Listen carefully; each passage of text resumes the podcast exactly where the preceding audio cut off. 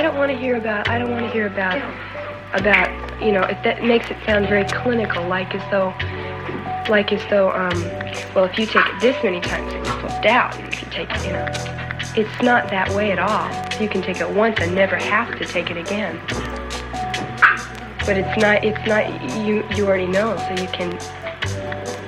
It's nice to go back up there. No, but you never have to take it again. One time is all you need with the right person or the right people in the right place. Seen any monsters lately? Oh, not me. I'm a happy person. See, I can't. It doesn't hurt me. I Can't have any monsters. Medical doctors say you're liable to go psychotic. I don't know what psychotic means, really.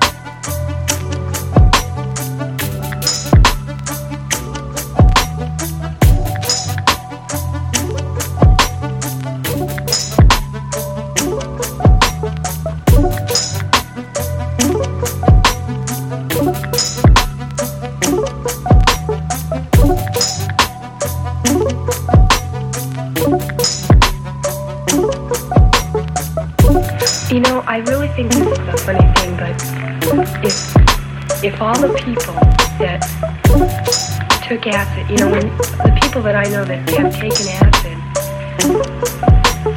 we can look out at the other people that haven't, and they can they can tell us we're crazy, and we can say, well, you haven't seen anything yet, because there are things that are more beautiful.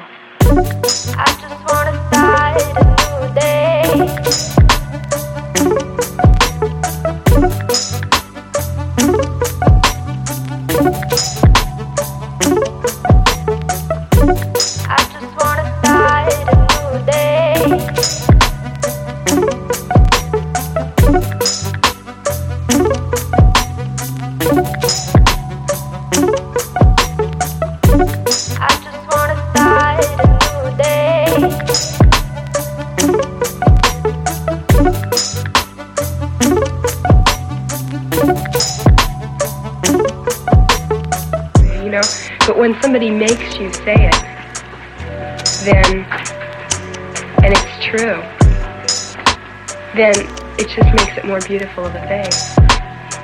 Who are you? Who are you?